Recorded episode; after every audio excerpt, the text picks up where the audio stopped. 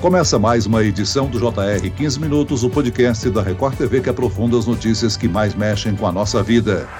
O custo dos produtos para construção ficou 50% mais caro. Só nos primeiros três meses de 2022, o material e a mão de obra avançaram mais de 2%. Para ajudar nas reformas, muitos brasileiros estão recorrendo a linhas de créditos específicas, onde o próprio imóvel é dado como garantia. E para tentar manter o mercado do setor aquecido, recentemente, a Secretaria Especial da Produtividade e Competitividade do Ministério da Economia lançou o projeto Construção Construa Brasil. A ação tenta melhorar o ambiente de negócios do setor. Por que os custos para construir subiram? Quais são os insumos que sofreram maior impacto? Para entender como está o setor no episódio de hoje, eu converso com o presidente da Câmara Brasileira da Indústria da Construção, José Carlos Martins. Bem-vindo, José Carlos. Obrigado, Celso. Muito bom estar com vocês aqui. E quem nos acompanha nessa entrevista é o repórter da Record TV que fez uma reportagem sobre o assunto para o Jornal da Record, Roberto Tomé. Tomé, quem frequenta as lojas de material de construção já percebeu que está tudo mais caro.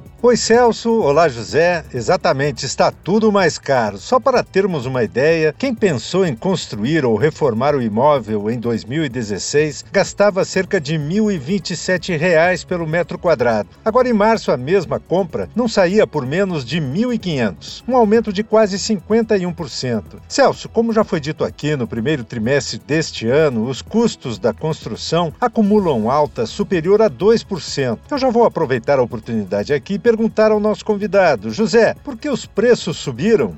Com a pandemia, houve uma redução de oferta de, de produtos e é com a lei da oferta e da procura, naturalmente, a demanda acabou é, sendo superior ao que tinha de oferta. E desde aquela época, o que a gente viu foi uma demanda crescente em números superiores ao que o mercado ofertava em termos de produto ao mercado. Isso fez com que os insumos acrescessem um valor absurdamente grande. Paralelo a isso, nós tivemos o problema de desvalorização do real, valorização do dólar. Nós tivemos um problema de aumento de fretes internacionais, ou seja, houve uma confluência de fatores, aumento do custo, do preço das commodities internacionais, que isso puxou os preços para cima. Eu queria afirmar o seguinte: no Brasil a gente sempre brinca que ele tem o plus a mais, né? Que no fundo a gente tem o plus do mundo e tem o a mais nosso. Então o que ocorre é que aqui no Brasil nós não conseguimos atender a demanda nos momentos críticos, principalmente, na medida do necessário, porque quer queira, quer não queira, nossa economia ainda é muito fechada. Então a gente não conseguiu botar em termos de oferta, fazer um choque de oferta, para que a gente tivesse o preço a níveis internacionais. José Carlos, entre os insumos que mais sofreram com o impacto está o aço. Ficou 90% mais caro. Por que, que ele subiu tanto? Aí nós temos um fator que é realmente um fator internacional, que houve aumento das commodities, né? O vinagre de ferro, o carvão, essas coisas todas teve um aumento. Mas também ele passou muito por isso. Esse 90%, sabe, ele é inferior ao que realmente aconteceu. Porque, por exemplo, uma construtora que conseguia comprar diretamente de uma siderúrgica, como a siderúrgica não tinha capacidade de entrega, ela acabou comprando no varejo. E o varejo sobrecarregou e subiu muito além do que era normal, o que acabou impactando na prática ao próprio consumidor que estava fazendo a reforma da sua casa. Então, o consumidor tem uma inflação imensamente superior ao 90%, porque ele teve o 90, que foi o preço cotado na siderúrgica, e mais o valor que você acresce que tem um percentual em cima do revendedor. A razão que nos chega é essa internacional, mas também passa porque é muito difícil a gente importar um produto no Brasil.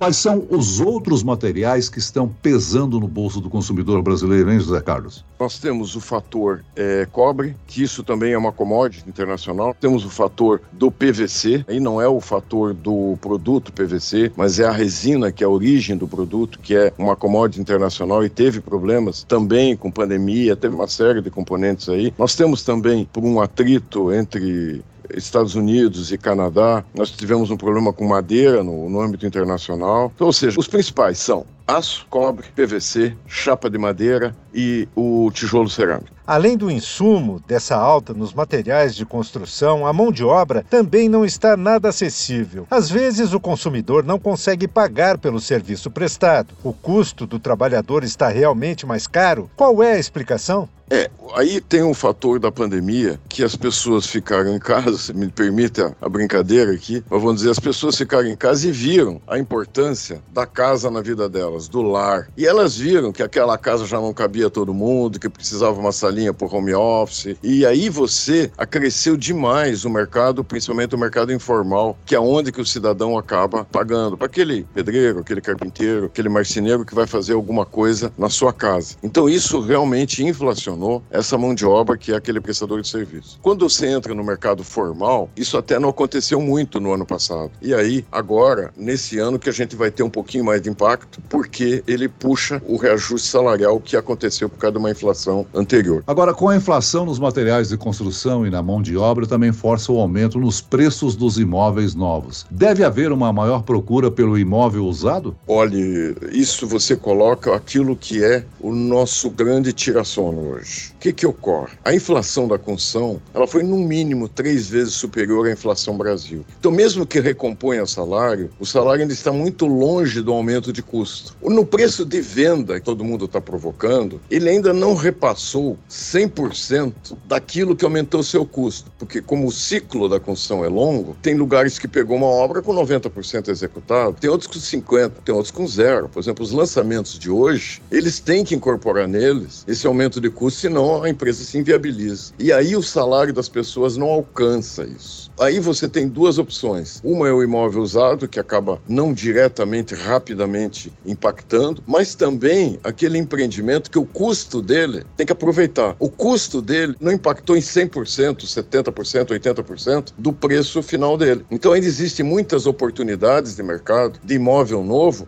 que não estão corrigidos o suficiente. A nossa pesquisa mostra que ainda existe uma defasagem de valor real entre aumento de custo e ao preço de venda que não foi repassado totalmente. Diante desse cenário, hoje é mais fácil comprar um imóvel pronto do que construir? Já existe esta percepção no mercado? Ah, eu acho, como tudo na vida, aqui eu vou falar muito mais como cidadão, como comprador, tem que buscar boa oportunidade. Eu acho que a pesquisa do mercado, bater porta por porta, ver os prós e os contras, e a pandemia foi muito importante nisso. Que as pessoas, ao ficarem em casa, elas perceberam isso e saíram para melhores opções. Porque às vezes o preço não é o principal determinante. A qualidade de vida é o que é o objetivo final e é isso que as pessoas têm que buscar. Agora, Zé Carlos, essa inflação também pode chegar no preço do aluguel, não? Existe alguma relação entre alta no preço para construir com o aumento no aluguel, que é o maior desde 2011? Certamente, porque o aluguel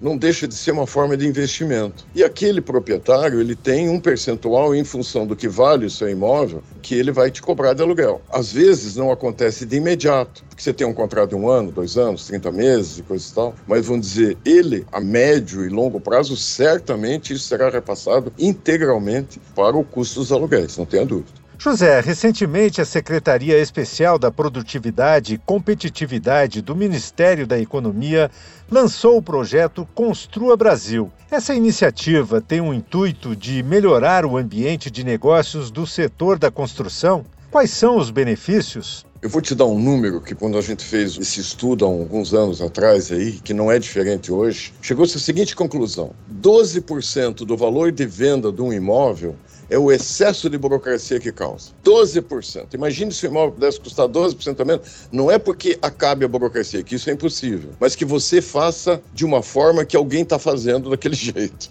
É simplesmente, se alguém emite uma certidão em um dia, por que, que demora 30 em média? É mais ou menos isso. Então, é vital que se melhore o ambiente de negócio, se reduza as burocracias, que se aumente a tecnologia. Por exemplo, um dos itens muito importantes que estão lá no Construa Brasil é o estímulo à inovação. É, por exemplo, o uso da ferramenta BIM, que é uma ferramenta que permite uma qualidade melhor de projetos, uma qualidade melhor de acompanhamento. Logicamente que isso impacta no custo e permite que, que as famílias acessem o seu bem. Essa iniciativa é louvável, tem todo o nosso apoio. Temos atuado em conjunto com o governo, com a CEPEC, nesse assunto, com a secretária Daniela Marques, e é, vamos dizer assim, uma obsessão em a melhoria do ambiente de negócios, a melhoria tecnológica. Ou seja, reduzir a burocracia do setor significa um aumento de produtividade. Isso pode gerar mais empregos, elevar o PIB? É, vamos só fazer uma conta. Se pudesse baixar, varinha mágica, hoje eu baixei 12% o valor de venda do imóvel porque a burocracia de excesso acabou. Quanto mais gente teria capacidade de comprar um imóvel? Que, que quer dizer isso? Quer dizer que eu geraria mais emprego porque eu venderia mais imóvel, né? Porque, vamos dizer, essas coisas que se perdem no caminho são exatamente aqueles itens que impedem de uma família poder adquirir o seu, a sua tão desejada casa própria. Então, vamos dizer, tudo que se puder fazer nisso é incorporação, é, são assuntos estruturais que aumentam o mercado. Não é à toa que é importante que se diga, a participação no PIB americano da construção civil está na faixa de 5, 6%. O Brasil é 2,6%. Você pensa, Estados Unidos é um país feito, construído.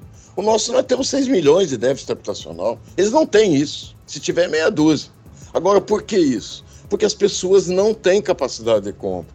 O bolso não casa com o bem. Tá? Então, dizer, ou a gente melhora as condições para que isso ocorra, ou nós vamos continuar patinando com favelas, com problema social, com violência, tudo isso que a gente conhece de corte salteado. Agora, José Carlos, em algumas situações o brasileiro está recorrendo a linhas de crédito e deixa o próprio imóvel como garantia ao credor.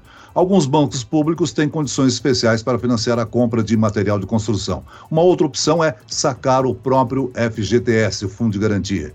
Realmente são os melhores caminhos para realizar o sonho da reforma? Você tocou em dois pontos muito interessantes. O primeiro, eu uma vez ouvi uma entrevista do, do presidente do Banco Central, Campos Neto, em que ele falava que no Brasil existem 15 trilhões de ativos imobiliários que não são utilizados para garantia de financiamentos. E isso é um crime com as pessoas, porque às vezes elas vão lá e poderiam pegar um financiamento de 7, 8, 10% ao ano, hoje que está alto, e no entanto pega 2% ao mês. Aí, ou às vezes tem que entrar no cartão de crédito, no cheque especial de 10% ao mês. Então ela teria um custo muito superior, só que ela tem um ativo que ela poderia dar como garantia, e o simples fato de dar como garantia, isso reduziria o custo financeiro, que permitiria a ela a ter um gasto bem menor. Então, isso é um ponto. Fundo de garantia, isso, obrigado até pela oportunidade, Celso Tomé, que me dão. O fundo de garantia ele foi feito exatamente para isso. Ele foi feito como um fundo que você investe na hora que você precisa, para um problema de saúde, para a tua aposentadoria ou para aquisição da casa própria. O que nós não concordamos é que políticas públicas não deem o salário suficiente para as pessoas e aí como complemento de renda de tempos em tempos vai lá sacar. É como se uma família investisse ao longo da sua vida numa casa para depois ter uma aposentadoria em cima da casa. Aí o salário dela não cabe durante o tempo, ela vai lá vende uma janela, outro dia ela vende uma porta. É isso que estão fazendo com o fundo de garantia.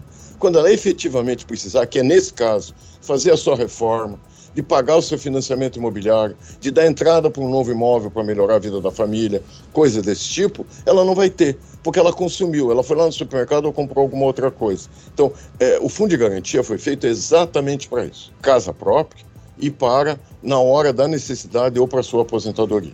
Zé Carlos, você já citou aí que durante o isolamento forçado pela pandemia da Covid-19, muitas pessoas buscaram alguma melhoria na sua residência, né, procurando por mais conforto. Isso ajudou o setor da construção no período de crise? O setor se saiu bem durante esse período? Olha, Celso, a crise não foi crise da construção econômica. Lógico que foi crise da construção, problema sanitário, problema social, indiscutível aí, tudo isso aí. Mas vamos dizer, a parte de economia, você veja que durante a pandemia nós crescemos aí de 2 milhões para uns 2 milhões e 400 mil empregos. 2 milhões e 500 mil empregos. Você veja que é um número significativo. Você ter conseguido dar para mais 400, 500 mil famílias, que a gente está falando de quase 2 milhões de pessoas, sustento com carteira assinada, com plano de saúde, com as coisas todas, afinal de contas, que as pessoas têm direito. Você veja que foi uma grande coisa que a gente acabou dando graças a esse tipo de iniciativa. Vou te dar um número fato de a reforma ter crescido muito, nós estamos, dados da última PNAD que eu me recordo aqui, nós estamos com 7 milhões e 200 mil trabalhadores, sendo que nós temos 2.400 formais, o restante informais, que são essas pessoas que estão fazendo as reformas, que estão trabalhando nas casas do cidadão comum. Muito bem, nós chegamos ao fim desta edição do 15 Minutos. Eu quero aqui agradecer a participação e as informações do presidente da Câmara Brasileira da Indústria da Construção, José Carlos Martins. Muito obrigado, José Carlos. Obrigado, Celso. Obrigado, Tomé. Obrigado pela oportunidade de bater um papo sobre um assunto que a gente gosta tanto. E agradeço a presença do repórter da Record TV, Roberto Tomé. Valeu, Celso. Obrigado a você. Um abraço. Esse podcast contou com a produção de David Bezerra e das estagiárias Kátia Brazão e Larissa Silva. Sonoplastia de Marcos Vinícius. Coordenação de conteúdo Camila Moraes, Edvaldo Nunes e Deni Almeida. Direção editorial Tiago Contreira. Vice-presidente de jornalismo Antônio Guerreiro. E eu, Celso Freitas, te aguardo no próximo episódio. Até lá.